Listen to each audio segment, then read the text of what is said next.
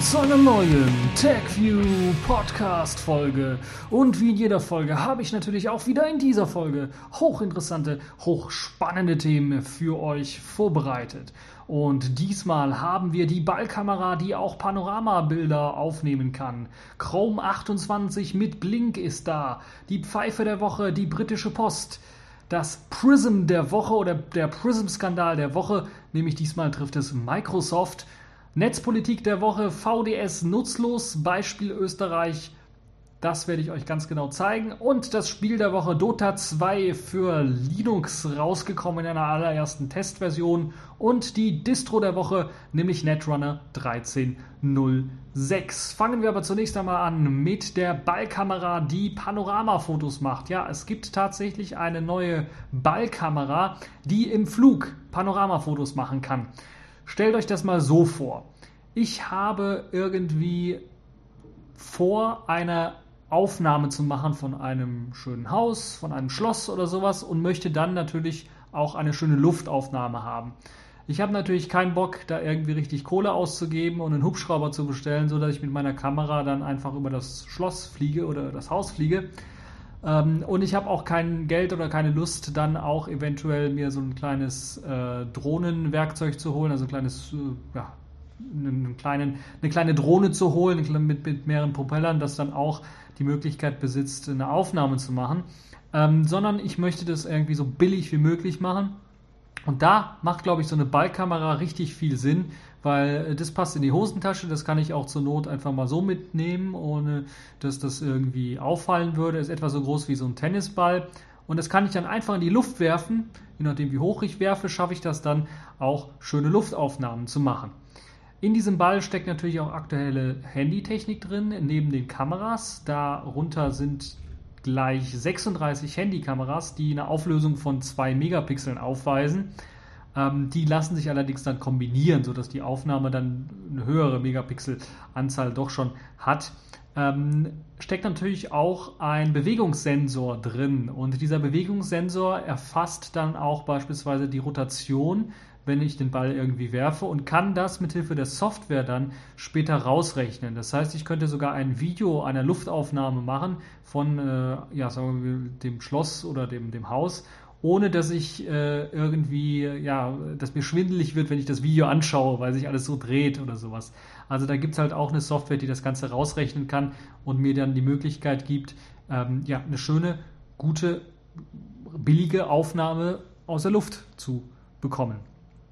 Der Ball nennt sich Squito und äh, er kann halt eben nicht nur in die Luft geworfen werden, sondern auch gerollt werden oder nach vorne geworfen werden. Oder ihr könnt euch eurem Kollegen den Ball zuwerfen oder sowas, das geht auch. Und er macht dabei dann äh, Fotoaufnahmen, was eine nette Sache ist. Ähm, und äh, er hat auch die Möglichkeit, weil es eben 36 Kameras sind und die eben an, rund um den Ball angebracht sind, auch die Möglichkeit, Panoramafotos ähm, ja, zu erstellen oder erst einmal von, von all diesen Fotos, die er schießt, dann auch ein Panoramabild zu machen, so ein 360-Grad-Bild im Grunde genommen zu machen, was eine sehr, sehr gute Sache ist, wie ich finde. Und es äh, soll eben auch sehr, sehr einfach möglich sein, wenn ich beispielsweise so einen Ball auch werfe. Was, äh, glaube ich, dann eine besondere Herausforderung ist, dann später für die Software daraus ein Panorama zu basteln. Ähm, Schön ist, dass auch äh, automatisch erkannt wird, wenn der Ball geworfen wird und dann auch die Möglichkeit besteht, eine Aufnahme zu starten, also eine Videoaufnahme zu starten oder eben eine Fotoaufnahme zu starten. Das ist also auch die Möglichkeit, die da besteht, um zu sagen, okay, ich möchte es automatisch relativ schnell aus der Tasche holen, werfen und es nimmt dann automatisch auch direkt auf. So sollte es eigentlich auch sein. Ähm, und das Ganze ist natürlich auch wieder ein unter, einem, unter, steht natürlich unter Patenten, da haben viele verschiedene Firmen Patente äh, drauf äh, äh, schon, äh, ja, äh, zumindest in Japan hat zum Beispiel Nikon bereits ein Patent darauf angemeldet und es gibt viele weitere Patente, die halt eben auf ähnlicher Technik basieren. Das Tolle an diesem Ball ist, dass man nicht nur jetzt für die Spaßgesellschaft, würde ich mal sagen, das benutzen kann oder für sehr, sehr billige Luftaufnahmen das Ganze verwenden kann, sondern auch in Sachen ähm, ja, Sicherheitstraining oder Sicherheits, in Sicherheitsbereichen, beispielsweise bei der Feuerwehr, wenn man in einen Raum gehen muss, der sehr stark verqualmt ist, wo man nicht weiß, wie es aussieht, wenn man die Tür nicht aufmachen möchte oder, äh, oder sowas, dann kann man diesen Ball beispielsweise durchs Fenster werfen und er hat dann mh, auch oder kann auch Leuchtdioden besitzen, um auch dunkle Räume dann ein bisschen besser äh, dann auszuleuchten und hat dann natürlich auch die Möglichkeit, dadurch, dass er halt überall die Kameras hat, so einen direkten Rundumsicht, Rundumansicht zu bieten, um dann direkt äh, für die Leute dann, für die Feuerwehrleute, sich dann, äh, die können sich dann automatisch orientieren, beispielsweise, wo ist jetzt dieser Brandherd, wo muss ich jetzt hin oder wo ist jetzt eine Person, die der ich helfen muss oder sowas. Ähm, Gleiches gilt natürlich dann auch für Polizeieinsätze oder sowas in dunklen Räumen oder auch in unbekannten Räumen. Die können dann einfach den Ball reinwerfen und sehen dann in Echtzeit, äh, irgendwelche Aufnahmen, Videoaufnahmen, was eine gute Sache ist und können dann auch, ich glaube, je nachdem, wie stark die Software dann benutzt wird und je, nachdem, wie stark der Rechner ist, auf dem die Software benutzt wird, kann man dann auch diese Bilder automatisch direkt beim Streamen äh, auch schon so berechnen, dass äh, beispielsweise eine 360-Grad-Ansicht äh, dann äh, ausgerechnet wird, was eine tolle Sache ist. Es gibt ein äh, nettes Video, die das dass das Ganze demonstriert, wie eben man diesen Ball benutzen kann, diesen äh, Squito-Ball und äh, was für ja was für Visionen die Firma dahinter dann auch noch hat, wie man diesen Ball dann in Wirklichkeit auch noch einsetzen kann. Also ich, wie gesagt, das, was einem nicht zunächst auffällt, beispielsweise eben Polizei- oder Feuerwehreinsätze, ist sicherlich auch eine tolle Sache.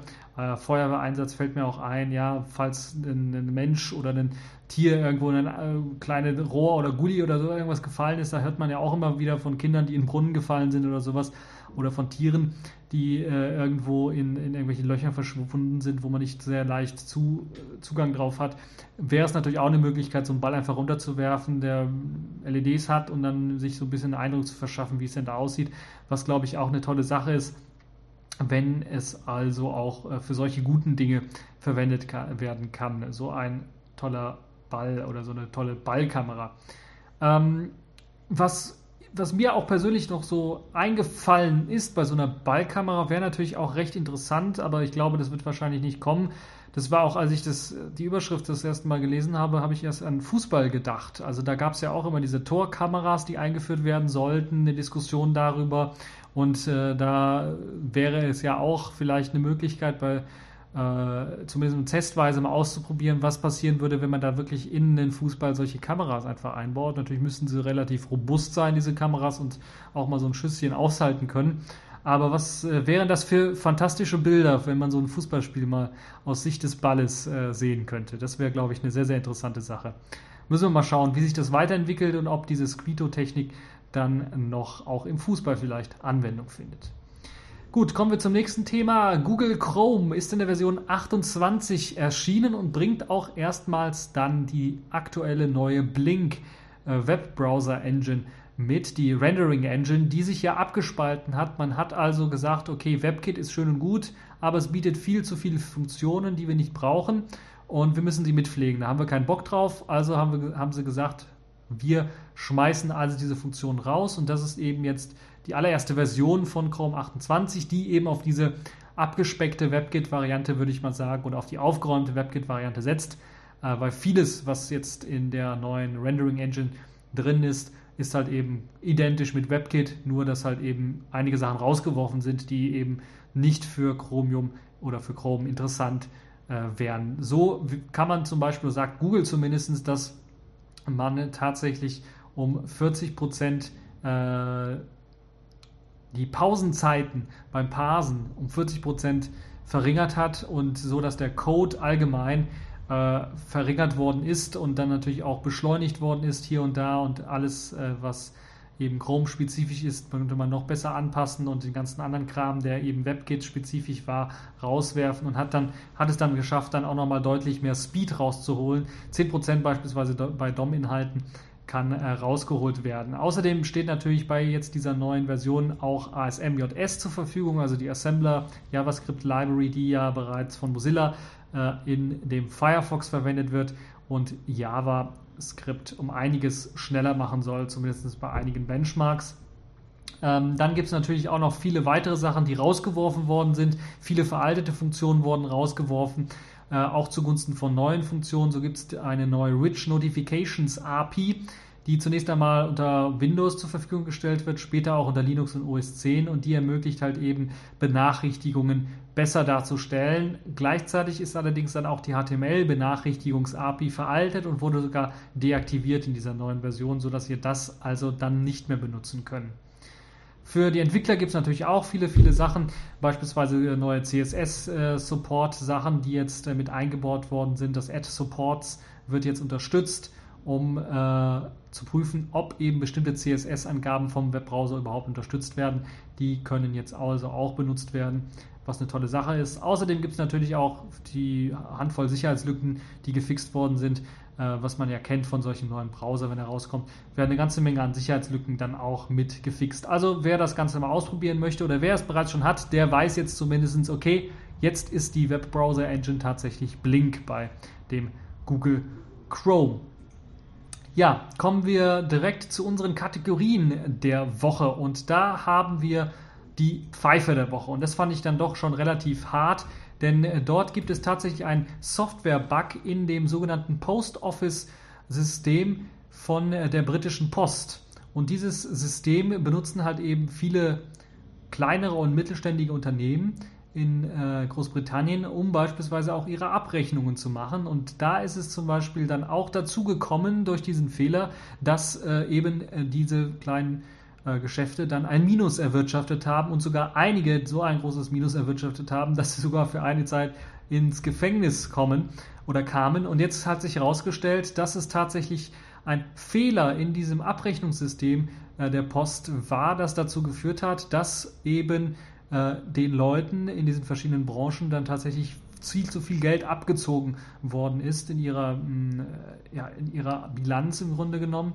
Und das ist natürlich schon sehr, sehr ärgerlich, wenn man sich überlegt, das ist so ein richtig dicker Schlitzer, Schnitzer, wenn es darum geht, eben äh, Software äh, sicher zu machen. Und äh, also ich würde keine Software von der Post nehmen, muss ich ganz ehrlich sagen, wenn es äh, demnächst dazu kommen wird.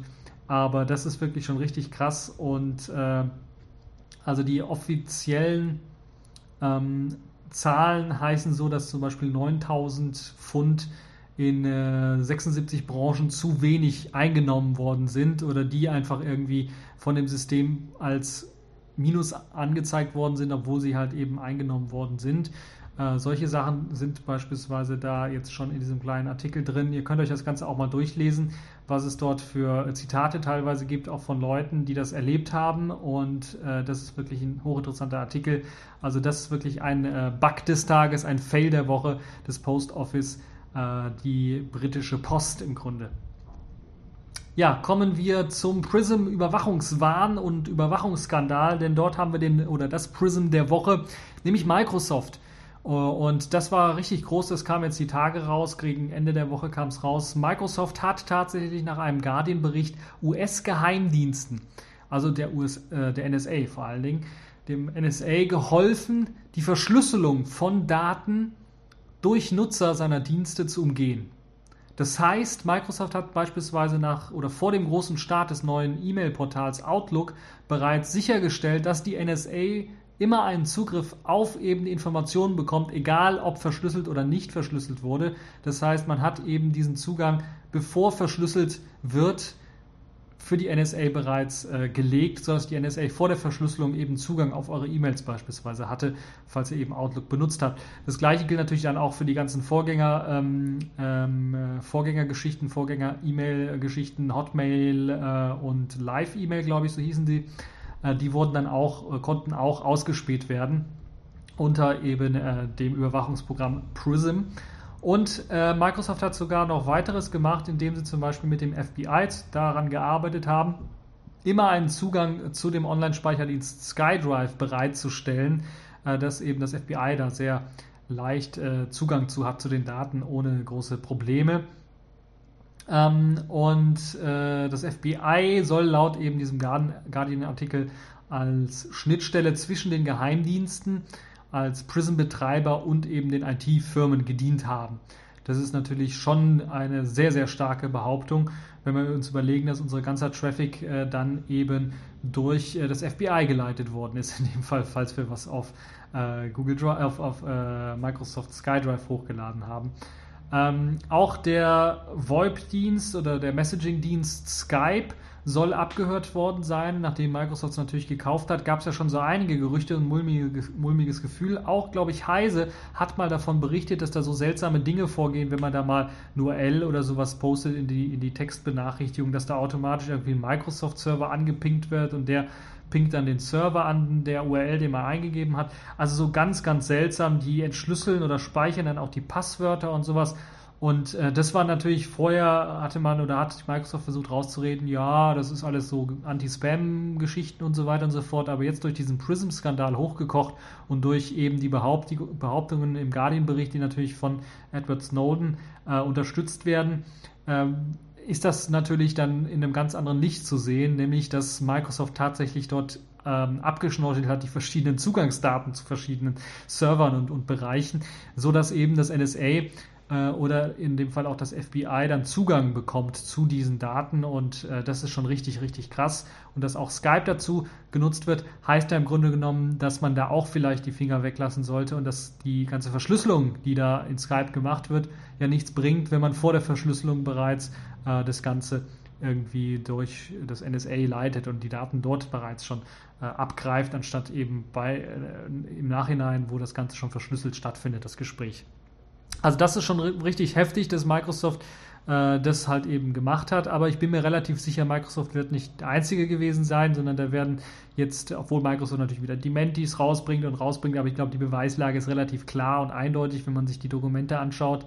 Und äh, wenn man sich auch äh, das Verhalten von das, was Heise ja bereits schon beschrieben hat, äh, mit, mit dem Text und, und, und den HTTPS-Adressen und, und so weiter, wenn man das alles, äh, alles als gegeben ansieht und, und äh, sieht, dann ist es schon sehr, sehr verdächtig und da kann Microsoft sich kaum rausreden. Ich bin mir aber relativ sicher, dass bei Google das nicht anders läuft, äh, dass äh, das bei Google, bei, bei Apple und bei vielen anderen Diensten wahrscheinlich genauso läuft. Es gibt ja auch einige äh, Leute, die bereits sagen, dass eben beispielsweise jetzt die Ankündigung von Dropbox, die Festplatte der Zukunft zu sein, nichts anderes ist als Dropbox made by the NSA oder supported by the NSA oder sponsored by the NSA. designed by the NSA, alles möglich. Also, äh, dass äh, die NSA natürlich auch immer mehr möchte, dass die Leute ihre Sachen in der Cloud hochladen, weil sie dann eher Zugriff darauf bekommen, als wenn es auf dem heimischen PC oder auf der heimischen Kamera oder sowas, die jetzt keinen Online-Zugang hat, äh, rumliegt. Das also wirklich schon ein richtiger Skandal, muss ich ganz ehrlich sagen. Und äh, so richtig überraschend ist das für mich nicht. Es ist nur überraschend, dass jetzt tatsächlich solche starken Beweise jetzt erstmal gegen eine Firma gesammelt worden sind. In dem Fall halt eben Microsoft. Und äh, bin mir relativ sicher, dass dann auch weitere Firmen dann äh, sich quasi offenbaren müssen oder offenbart werden, dass sie dann halt eben mit der NSA zusammengearbeitet haben und tatsächlich massenweise ihren ganzen Traffic umgeleitet haben durch irgendwelche NSA-Hauptquartiere und so weiter und so fort und FBI-Hauptquartiere. Ja, und äh, eine Diskussion, die ja jetzt auch hier in Deutschland stattgefunden hat, war ja diese, sagen wir mal, Umbenennung. Äh, das heißt jetzt nicht mehr Rider, sondern Twix. Äh, sonst ändert sich nichts äh, bei der CDU, die ja ihr Vorratsdatenspeicherung-Wort gestrichen haben und es durch Mindestspeicherfrist geändert haben. Ansonsten, genauso wie der Slogan gerade eben, äh, ändert sich nichts. Und ähm, ja, diese Vorratsdatenspeicherung ist schon seit einigen Jahren in Österreich aktiv und ich habe da einen sehr, sehr netten Artikel gefunden, der so ein bisschen aufzeigt, ja, wofür diese Vorratsdatenspeicherung in Österreich hauptsächlich verwendet äh, wurde. Äh, ab dem Zeitraum vom 1. April 2012 bis zum 31. März 2013 hat man eben die Daten analysiert von dieser Vorratsdatenspeicherung in äh, Österreich und kam jetzt zu konkreten Zahlen. So gab es, ähm, was die Vorratsdaten angeht und die Auskunft danach, weil man muss ja ähnlich wie in Deutschland dann auch immer, die werden erstmal gespeichert bei den Anbietern und man muss dann halt tatsächlich einen richterlichen Beschluss äh, zur Herausgabe der Daten, einen Verdacht haben zur Herausgabe für der Daten. Das wurde insgesamt 326 Mal gemacht, also wurde eine Anfrage geschickt und in 312 Fällen wurden auch die Auskünfte erteilt. Bei 161 erledigten Rechtssachen sollen 71 Fälle auf diese Vorratsdatenspeicherung einen Antrag zur Aufklärung geleistet haben. Das heißt, diese ein, etwa in, in 161 erledigten Rechtssachen sollen etwa 71 tatsächlich auf die Vorratsdatenspeicherung äh, zurückzuführen sein. Ähm, Interessant ist allerdings nur, wofür diese Vorratsdatenspeicherung verwendet worden ist, was für Listen äh, denn oder was für ja, Filter verwendet worden sind. Und man könnte ja eigentlich denken, dafür wurde ja die Vorratsdatenspeicherung eigentlich in Österreich auch eingeführt und dafür wird sie sicherlich auch hier oder propagiert in Deutschland, dass man eben Terrorismus bekämpfen möchte, schwerste Straftaten bekämpfen möchte. Und so wie es aussieht, hat man nicht mal einen Fall äh, wie Terrorismus oder Mord bekämpft mit der Vorratsdatenspeicherung in Österreich, sondern äh, eigentlich fast nur Diebstahl mit 106 Fällen oder Stalking. Ähm, 16 Fälle beispielsweise, die durch die Vorratsdatenspeicherung aufgeklärt worden sind, waren Diebstahlfälle. Also hat einer dem anderen ein Fahrrad geklaut oder sowas. Zwölf Suchtmittelfälle, also Drogen, zwölf Stalking-Geschichten, sieben Betruggeschichten und sieben Raubgeschichten. Diebstahl und Raub natürlich äh, ein Unterschied äh, zu verzeichnen, aber trotzdem, da sehen wir auch, dass es ähm, gibt dann natürlich noch ein paar andere Delikte, aber das sind meistens so, son die unter sonstige fallen, also die nicht so in eine Kategorie reingepackt werden können. Aber man sieht so ganz deutlich, wo eben das Ganze äh, hingeht, äh, die Vorratsdatenspeicherung für genutzt wird, nämlich in keinster Weise eben für die Bekämpfung von Terrorismus oder sowas, sondern die wird halt eben für so, sagen wir mal, Bagatellen wie Diebstahl benutzt, vor allem Dieb Diebstahl auch genutzt, um halt eben äh, ja, Diebstähle aufzuklären, was irgendwie nicht dem wieder entspricht, was wir eigentlich wollen, weil das ist ja eher ein, sagen wir mal, leichteres Delikt. Und äh, wenn man es vergleicht, zumindest mit Terrorismus.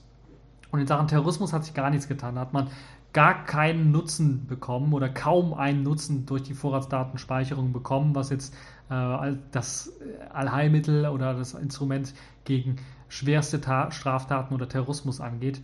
Ähm,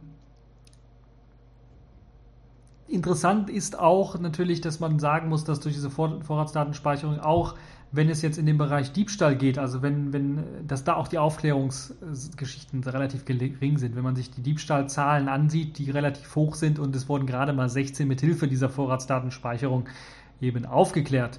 Von den ganzen Daten, die man aber reingesammelt hat, ist das relativ wenig. Also man sieht ja auch, ich habe ja bereits gesagt, es wurden 300 12, äh, in 312 Fällen wurde Auskunft ge gegeben über diese Vorratsdatenspeicherung und äh, 16 äh, Fälle Diebstahl wurden irgendwie gelöst, 12 Fälle Suchtmittel, 12 Stalking, also nicht mal gelöst, sondern die wurden dem Stalking zugeschrieben und so weiter und so fort. Das heißt, die müssen dann nicht dann auch unbedingt dann dazu führen, dass da irgendeiner verurteilt worden ist oder dass sie erfolgreich waren, diese Auskunft, äh, die, diese Auskünfte, die man da dort bekommen hat äh, durch die Vorratsdatenspeicherung. Äh, das AK Vorrat gibt es natürlich dann auch. Äh, das ist natürlich eine Verfassungsklage vor dem EuGH, Europäischen Gerichtshof, ähm, äh, gemeinsam mit einem weiteren Kläger dann eingereicht hat. Und da bin ich echt mal gespannt, wie das Ganze dann aussehen wird. Ähm, und vor allen Dingen muss man natürlich auch sehen, wenn wir jetzt hier schon so weit sind, dass wir Diebstähle, vor allen Dingen Diebstähle in Anblick, in, in, in, in ja, quasi in den Blick nehmen, was die Vorratsdatenspeicherung angeht, als Hauptfrage ähm, und als Hauptsuchkriterium, dann könnt ihr euch natürlich vorstellen, dass das Ganze dann auch noch weiter runterbröckeln könnte. Weil so ein Diebstahl ist schon ein leichtes Gelikt, wenn es dann noch weiter runterbröckelt, wie beispielsweise Beleidigung oder sowas, daran noch äh, eine Vorratsdatenspeicherung zu machen und da noch Leute dann äh, zu suchen mit Hilfe der Vorratsdatenspeicherung. Deswegen dann könnte das wirklich äh, runterbröckeln und auch so ein Missbrauch von diesen ganzen Daten kann dann gar nicht mehr ausgeschlossen werden. Wenn man jetzt auch hört, dass natürlich dann sehr, sehr wenig Fälle nur aufgeklärt worden sind mit Hilfe der Vorratsdatenspeicherung, aber sehr, sehr viele Fälle äh, aufgezeichnet worden sind, aber auch sehr, sehr viele Fälle abgefragt worden sind, dann fragt man sich, was mit dem ganzen Rest passiert. Der hat also zu nichts geführt oder sowas und was macht man mit den Daten? Man hat ihn nun gelesen. Ähm, das ist nicht sehr, sehr erfreulich, wie ich finde. Und äh, das zeigt so, dass das Ganze eben ähm, nicht erfolgreich ist und wahrscheinlich dann auch hier äh, wirklich abgeschafft gehört. Da bin ich mir relativ sicher. In Deutschland dürfen, sollten wir es nicht einführen, weil das zeigt ja das beste Beispiel. Man muss da eine ganze Menge Geld für investieren, auch um so ein Gesetz natürlich zu machen. Aber auch die Firmen müssen eine ganze Menge Geld investieren, um solche Server bereitzustellen, wo der ganze Kram dann gespeichert wird, zwischengespeichert wird für eben diese bestimmte Zeit. Ähm, und dass der Nutzen sehr, sehr gering ist. Und da muss man uns tatsächlich fragen, ist das hier nicht ein Stück zu viel Freiheitsaufgabe und zu viel in den Generalverdacht stellen aller Leute, aller Bürger und unnötiges Speichern von Daten, ähm, dass man ja die, die Datensparsamkeit als höchstes Gut von Datensicherheit und Datenschutz ähm, sollte man nicht vergessen, sollte man unbedingt beachten und das sollte man in dem Fall dann auch einhalten. Und ich finde, dass wir dann diese Vorratsdatenspeicherungsdebatte uns nicht noch einmal geben müssen, weil die Fakten eigentlich klar auf dem Tisch liegen. Überall, wo die Vorratsdatenspeicherung in Europa eingeführt worden ist, wird sie eben nicht für schwere terroristische äh, Dinge verwendet, sondern sie wird für Bagatelldelikte verwendet und die Aufklärungsrate ist sehr, sehr gering. Bestes Beispiel, was immer noch gegen Vorratsdatenspeicherung spricht, ist das Beispiel NSU zur Zeit der NSU-Morde gab es die Vorratsdatenspeicherung und sie hat eben nicht verhindert, dass so etwas passiert ist. Und sie hat auch im Nachhinein, jetzt wissen wir es ja auch, auch nicht dafür gesorgt, dass das jetzt besser und äh, ja, dass es besser und äh, aufgeklärt wird. Die Daten sind ja teilweise noch vorhanden. Das ist auch interessant. Diese Vorratsdaten wurden also nicht gelöscht, wie es eigentlich sein sollte. Äh, auf der anderen Seite wurden diese Daten auch nicht, äh, oder haben die Daten, da kann man vielleicht auch gar nicht auf die Idee, vernünftig danach zu suchen.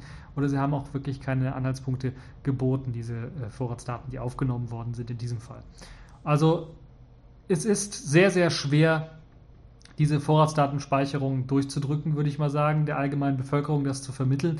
Wenn man natürlich immer schreit, Terroristen, Terroristen hier, Terroristen da, dann macht man den Leuten Angst. Und diese Methode, ein Gesetz so durchzudrücken, ist, äh, da sollten die Politiker sich auch gerade im Zuge und vor dem Gesicht, dass äh, wir jetzt hier einen Riesendatenskandal haben in Deutschland, ähm, dass wir einen Riesendatenskandal in ganz Europa haben, dass die europäischen Beziehungen unter Umständen, zumindest würde ich sagen, äh, doch sehr angeschlagen sind, wenn wir um die Beziehung zwischen England oder Großbritannien und Deutschland und, und den Rest der EU äh, uns anschauen.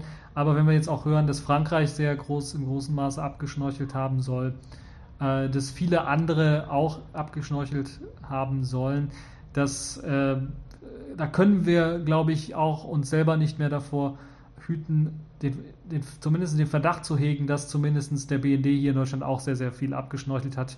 Wenn nicht unsere Leute hier in Deutschland, dann eventuell die Leute im Ausland. Äh, ohne irgendwie sich an Recht und Gesetz zu halten und an auch moralische und ethische Grundsätze. Und das ist wirklich schon äh, unter diesem Gesichtspunkt können wir diese Vorratsdatenspeicherung und sollten wir diese Vorratsdatenspeicherung nicht einführen und müssen auf EU-Ebene nochmal diskutieren, ob wir das Gesetz, was es auf der EU geben, äh, gibt, dann nicht abschaffen oder zumindest die, die weiß gar nicht, was es ist, aber das ist zumindest eine Vorschrift, dass dann die anderen das in, die anderen EU-Mitglieder das als in ein Gesetz mit eingießen, äh, die Vorratsdatenspeicherung. Da müssen wir zumindest nochmal drüber reden und das Ganze dann noch einmal äh, überdenken. Ja, so dass mein, mein kleiner Ausblick in die Netzpolitik und, und die Vorratsdatenspeicherung auch nochmal vor dem Hintergrund von Prism, Tempora und den anderen äh, geheimdienstlichen Ausspähaktionen.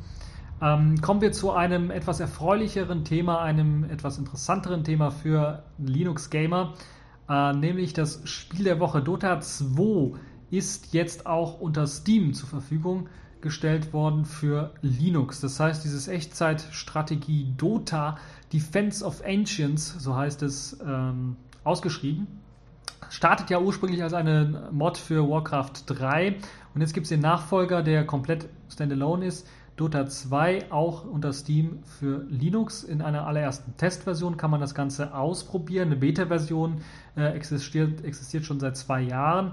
Und mit dieser Testversion kündigt man auch so langsam an, dass man dann vielleicht auch diese irgendwann mal abschließen möchte, diese Beta-Version und zu der finalen Version kommen will. Diese Beta-Version Dota, von Dota 2 ist jetzt auch für Linux zur Verfügung gestellt worden. Man hat äh, die Möglichkeit dann also, falls man einen äh, relativ schnellen Dual-Core-CPU mit 2,8 GHz hat, 4 GB RAM braucht man auch und äh, mindestens 4 GB Festplattenspeicher und dann entweder eine Nvidia Karte mit, äh, also GeForce 8600, 9600 GT oder eine ATI Radeon 2600, 3600. Äh, Intel bin ich mir nicht sicher, ob es läuft. Äh, ich glaube eher nicht. Also die Intel-Geschichten werden wahrscheinlich nicht laufen. Ähm, und dann äh, natürlich Ubuntu 12.04 wird wieder empfohlen. Äh, kann natürlich unter allen anderen Linux-Versionen dann auch laufen. falls ihr dort eben diese libc-Version von Ubuntu benutzt oder auch nicht, falls es doch schon irgendwie sonst so läuft. Ähm, dann ist natürlich auch äh, Voraussetzung, dass ihr die aktuellen Grafikkartentreiber habt. Dann könnt ihr das ganze Spiel auch schon ausprobieren. Ich persönlich bin nicht so sehr so ein Warcraft 3-mäßiger Fan und auch von solchen Spielen nicht so sehr. Das, was mir am ehesten liegt, ist eher StarCraft, aber äh, dann auch, ich habe auch nur die Version 1 gespielt, die Version 2 mal kurz angezockt, aber es hat zu sehr geruckelt auf meinem alten PC. Aber es zeigt schon mal, wo die Reise hingehen wird, dass auch solche Premium-Titel immer mehr dann auch für Linux rauskommen, was eine super Sache ist und eventuell dann auch als finale Version auf allen Plattformen, auf allen drei Plattformen dann gleichzeitig rauskommt, was auch, glaube ich, ähm, eine sehr, sehr gute Sache ist, wie ich finde. Äh, bereits Ende Juni hat natürlich dann auch Valve äh, die Ports für Half-Life 2, Portal 2, Portal 1 Uh, Left 4 Dead 2, Half-Life 1, Counter-Strike 1, Counter-Strike 2, Stay of Defeat und so weiter und Team Fortress 2 veröffentlicht und jetzt mittlerweile sind auch diese alle von dem Beta-Status abgerückt und jetzt zur finalen Version geworden, äh, so das Ganze natürlich dann auch angetestet und ausprobiert werden kann. Und wenn ihr Glück habt, gibt es auch momentan Angebote, wo ihr diese Spiele dann für sehr, sehr wenig Geld, falls ihr sie noch nicht habt, dann bekommen könnt unter Steam. Auch für alle drei Plattformen, je nachdem, äh, wie ihr, auf welcher Plattform ihr dann zocken wollt. Ähm, das ist also auch eine tolle Sache. Äh, das Tolle natürlich plattformunabhängig. Das heißt, ihr kauft das Spiel einmal für Windows oder sowas und könnt es dann auf Linux auch zocken, falls ihr äh, das so machen wollt oder andersherum machen wollt. Das geht also auch alles. Eine tolle Sache. Dota 2 also für Linux zur Verfügung unter Steam. Ihr könnt das Ganze ausprobieren, falls ihr Bock drauf habt. Gut, das letzte Thema in dieser Folge, die Distro der Woche. Das ist in dem Fall Netrunner 1306, Codename Enigma. Und das ist eine Linux-Distribution, die auf Kubuntu fußt, also aufsetzt auf Kubuntu, viele, viele Sachen allerdings anders macht als Kubuntu und auch in einigen Punkten auch von Linux Mint äh, beeinflusst worden ist, zumindest würde ich mal sagen, oder auch äh, einige Tools von denen verwendet. Äh, das Tolle an dieser KDE-Distribution ist, dass tatsächlich das Ganze mal anders als bei den meisten KDE-Distributionen eben nicht der Standard ausgeliefert wird, äh, was das Vanilla KDE beispielsweise, der Vanilla Plasma Desktop auf KDE angeht, sondern dass man tatsächlich auch sehr, sehr viele Anpassungen vorgenommen hat. Darunter nicht nur ein sehr, sehr tolles Artwork, also muss ich sagen, wirklich fantastisch. Das gefällt mir richtig gut. Äh, sondern äh, ja auch eine ganze Menge an Themes. Also das Standard-Theme erinnert so ein bisschen an Windows 7, ist wahrscheinlich auch für Windows 7 Umsteiger gedacht, die eventuell jetzt nicht wieder auf Windows 8 upgraden wollen. Ist sehr mit viel äh, Transparenz bedacht. Gefällt mir nicht so sehr, aber es gibt auch ein paar andere Themes, die direkt ausgeliefert werden. Nicht die Standard-KDE. Äh, Themes, die man so kennt, sondern eine ganze Menge weiterer interessanter Themes, die man auswählen kann, die so ein bisschen weniger Transparenz bieten. Dazu gehören nicht halt eben nur das Plasma-Theme, sondern auch die Möglichkeit, die, Fenster, die Fensterdekoration zu wechseln und das Icon-Theme kann gewechselt werden, falls ihr wollt. Und viele weitere Sachen können gemacht werden. In Sachen Software wird eine ganze Menge ausgeliefert. Der Desktop an sich selber ist eine modifizierte Variante, denn es kommt kein ähm, Folder View äh, Plasmoid irgendwie zum Einsatz, das also auf den Desktop, auf, den, auf die normale Arbeitsfläche gelegt wird, sondern es wird eben ein klassischer Desktop ausgeliefert und der in einem eigenen Desktop Containment. Das heißt, man hat da was eigenes gecodet, was dann natürlich wahrscheinlich auch im Hintergrund auf Folder View basiert, aber was dann eben was eigenes darstellt und beispielsweise wird diese Schuppe, die eben oben links darstellt, auf welchem, auf welcher Aktivität man sich gerade befindet, ähm, die ist zum Beispiel ausgeblendet, was für den einen oder anderen Ästheten eventuell unter euch eine tolle Sache ist, dass man das da ein bisschen was anderes gemacht hat. Ähm, es gibt ein bisschen weniger Overlays hier und da und ein bisschen weniger Features, die rausgestrichen worden sind, die so ein bisschen auch diesen Desktop dann ein bisschen was schneller machen. Dieses Netrunner Desktop Containment, so wie sich das Ganze nennt. Ähm, dann gibt es natürlich die aktuellste KDE-Version ähm, oder eine der aktuellsten, die jetzt auch in Ubuntu gepackt sind. Äh, das ist jetzt KDE 14.4, soweit ich weiß. Auf den ISOs ist, glaube ich, noch 14.3 oder 14.2 ausgeliefert. Es gab da relativ viele Updates direkt, nachdem man es installiert hat. Also da müsst ihr auch mit rechnen, falls ihr euch das äh, anschaut, dass da relativ viele Updates noch reinkommen. Ähm, Es gibt äh, einige weitere Änderungen, die mit eingeflossen sind, wie beispielsweise, also im, im, Vergleich zum Vorgänger, hat man eine ganze Menge verändert in, in, Sachen Software. Das KDE selber ist angepasst worden, sodass beispielsweise die Systemeinstellungen aufgeräumter wirken. Da hat man sich dem äh, Clyde-Projekt, also dem K-Lite-Projekt, K-L-Y-D-E geschrieben, äh, ein bisschen was angenommen. Man hat nicht alle Optimierungen äh, vorgenommen, was Speed Ads angeht, aber man hat zumindest die Systemeinstellungen, ähm, was das angeht, tatsächlich sehr, sehr gut aufgeräumt. Also man findet sich leichter zurecht, muss ich ganz ehrlich sagen. Auch wenn ich es immer noch nicht für ideal halte, das liegt aber am, am kompletten Kalite-Projekt momentan, dass äh, viele Optionen dann unter Erweitert und Advanced zu finden sind. Also muss man auf Erweitert klicken und dann werden einem die aufgelistet. Das hatten wir schon mal in äh, einigen Vor Vorgängerversionen von KDE 4 äh, da hatte man auch, äh, das war das Ganze in einem Tab gepackt, da waren auch diese erweiterten Optionen drin. Ähm, nicht so schön. Also ich würde mir eher wünschen, dass man äh, eventuell das Ganze so macht, dass es kein erweitert gibt, sondern dass alles irgendwie untergebracht wird, nur ein bisschen was logischer sortiert und angeordnet wird. Das würde ich mir durchaus wünschen. Naja, müssen wir mal schauen. Ähm, an, in Sachen Software wird eine ganze Menge mitgeliefert. Äh, neben diesen Anpassungen an, an, an den KDE Plasma-Oberfläche, an den KDE-Tools, an den, an den Basis-Tools gibt es auch eine ganze Menge an Software. Firefox wird standardmäßig als Browser ausgeliefert. Der wird auch gepatcht um KDE-Support. Das heißt, ihr kriegt auch einen normalen Print- und Öffnen-Dialog von KDE, was eine nette Sache ist. Äh, also eine gute Integration in das KDE-System bietet das Ganze. Es gibt äh, Firefox auch, dieser Firefox wird auch als ähm, Web-App-Browser benutzt, würde ich mal sagen, denn es gibt unter dem Startmenü, was übrigens das klassische K-Menü ist, auch eine Kategorie, die sich Web-Apps nennt. Und da habt ihr die Möglichkeit eben auf beispielsweise YouTube zuzugreifen, auf äh, viele andere Dienste, auf ein paar kleine Spielchen oder sowas zuzugreifen. Und da wird halt eben ähm, Firefox geladen, in der Prism-Variante, also in dieser abgespeckten Variante, wo nicht der komplette Browser geladen wird, sondern einfach nur noch die Seite geladen wird, in einem Fenster dargestellt wird als eigenständige Applikation. Was eine gute Sache ist, glaube ich, für die Leute, die viel Web-Apps benutzen, ähm, ist das, glaube ich, eine super geniale Sache. Darüber lässt sich natürlich dann auch ähm, mithilfe des Marketplace, des Firefox Marketplace, lassen sich weitere Applikationen dann äh, herunterladen und installieren. Ähm, was auch natürlich jetzt im Zuge vom Firefox S, glaube ich, eine gute Sache ist. Für diejenigen, die zocken wollen, die das Spiel beispielsweise zocken wollen, was ich gerade eben vorgestellt habe, Dota 2, die können das auch machen. Ein Steam Installer Link ist auf dem Desktop, das heißt, ein Klick darauf und ihr könnt euch dann Steam runterladen und installieren. Es gibt äh, die Mint Software Sources sind an Bord. Also falls ihr, da sehen wir auch, dass äh, da ein bisschen was Mint Tools mit drin sind. Falls ihr also eure ähm, Repositories bearbeiten wollt, falls ihr PPAs hinzufügen wollt, könnt ihr das machen mit Hilfe des ja hervorragenden Mint Software Sources Tools. Äh, äh Tools und dann gibt es noch den Hardware Manager, der ebenfalls von Mint ähm, übernommen worden ist, der einem erlaubt und sehr detailliert zu sehen, was für einen Treiber man jetzt für die Grafikkarte für WLAN oder sowas verwendet und dann auch ganz einfach mit einem Klick zwischen diesen Treibern zu wechseln. In äh, Sachen weiterer Software ist beispielsweise der ja, Vollbild-Launcher Home Run mit äh, dabei. Das heißt, falls ihr so eine Art GNOME Shell oder Unity äh, Dash haben wollt, dann könnt ihr das mit Home Run so ein bisschen simulieren. Ähm, ist, glaube ich, auch für Touchscreens äh, oder für, sagen wir mal, Netbooks vielleicht eine gute Alternative als, als Launcher. Ähm, es gibt dann den Tomahawk Player als Musikplayer, als Musikverwaltung. Außerdem wird auch noch QMPP ausgeliefert. Falls ihr also so ein bisschen ein XMMS oder Winamp-Fan seid, könnt ihr da auch mit QMPP arbeiten, der auch ähm, Skins unterstützt von eben XMMS oder QMPP. Äh, Kernel ist natürlich alles äh, dem Ubuntu 13.04 angelehnt. Das heißt, die Software, die da mitgeliefert, Kernel 3.8 äh, wird mitgeliefert, äh, ist natürlich daran angelehnt.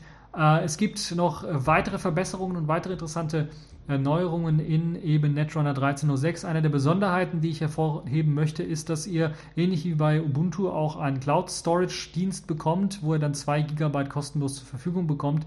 Runners ID nennt sich das Ganze und dort habt ihr die Möglichkeit dann halt eure Daten hochzuladen. Ist nicht viel, 2 GB weiß ich, wenn man heutzutage 5, 10 oder mehr bekommt, äh, aber es ist, glaube ich, immerhin eine Möglichkeit, dann auch äh, mit einer wunderbaren Integration auch in das KDE-System dann äh, Software auf einem Cloud-Dienst hochladen zu können. Es gibt dann noch ein paar Sonder-Apps, wie beispielsweise Web-Accounts, die einem ähnlich einfach wie auf GNOME 3 die Möglichkeit geben, dann einfach einen Web-Account einzurichten, ein Gmail-Konto beispielsweise einzurichten und es wird dann automatisch eine Synchronisation der äh, Kontakte, der, der, äh, äh der hier Termine gemacht, äh, die dann im Kalender angezeigt werden können. Äh, man kann natürlich dann auch hier automatisch äh, E-Mail und sowas alles einrichten. Man hat die Möglichkeit, weitere Dienste einzubinden, OwnCloud und so weiter und so fort. Alles über diese Web-Accounts-Geschichte, was glaube ich eine super geniale Sache ist. In Sachen weiterer Software, Videoschnitt wird äh, KDE Live mit ausgeliefert, eines der besten Videoschnittprogramme überhaupt, wie ich finde in Sachen Multimedia eine ganze Menge. GIMP wird mitgeliefert, Krita wird mitgeliefert, auch falls ihr sehr, sehr viel zeichnen wollt. Es wird aber auch das Vektor-Editierungsprogramm von KDE Carbon verwendet und mitgeliefert. Ähm, also in Sachen Multimedia und sowas, volle Ausstattung. Auch der Flash-Player wird vorinstalliert, sodass ihr direkt äh, Web-Apps, YouTube und direkt YouTube surfen könnt und anschauen könnt, die Videos in HTML5 oder halt eben auch mit Hilfe des Flash-Players. Ähm, also das ist eine super geniale Sache. Insgesamt äh, Netrunner 13.06 Enigma auf jeden Fall eine Alternative zu Kubuntu. Äh, sollte man sich anschauen, aber auch vielleicht für die Leute, die mal sagen, okay, ich möchte jetzt meinen Eltern oder meinen Großeltern mal eine Linux installieren auf der Kiste, damit ich da nicht jeden Monat hintackern muss, um äh, Windows neu zu installieren. Und das soll dann ein bisschen was länger laufen. Dann könnt ihr das durchaus mal machen und installieren. Äh, natürlich der Support wird neun Monate nur be äh, betragen, ist halt eben der neue äh, Ubuntu-Support in dem Fall, aber es ist relativ auch einfach zu upgraden, das Ganze. Äh, da werden immer Upgrade-Scripts bereitgestellt vom, vom Netrunner-Team und äh, ja, ich bin wirklich äh, positiv, zwei Daumen hoch, Netrunner auf jeden Fall eine super äh, super geniale KDE-Distro für Einsteiger. Auch wenn hier und da vielleicht ein bisschen was in Sachen Software übertrieben worden ist, Sachen installiert worden sind, die mir nicht so sehr gefallen. Aber zumindest sagen wir mal, das, was wir vorher drin hatten, den 1212, den kompletten Wine-Stack, den hat man jetzt rausgeworfen, was glaube ich eine tolle Sache ist, dass man da nicht äh, auch noch Wine drauf hat. also irgendwie, äh, ja, eine Empfehlung für euch, äh, ladet euch mal runter, schaut es euch mal an. Äh, hier und da sind vielleicht noch ein paar Tweaks notwendig, aber insgesamt ist, glaube ich, das, was sie mit KDE gemacht haben, doch schon eines der größten Veränderungen, was ich bisher gesehen habe in letzter Zeit, was eine Distribution je mit KDE gemacht hat. So, äh, das war es auch schon für diese TechView Podcast-Folge. Ich hoffe, es hat euch gefallen. Ihr hattet Spaß dran. Trotz dieser vielen negativen News habe ich versucht, so die positiveren News so ans Ende zu packen und äh, hoffe, dass ihr Spaß dran hattet an dieser Sendung und äh, wünsche noch eine schöne Zeit und bis zur nächsten Folge.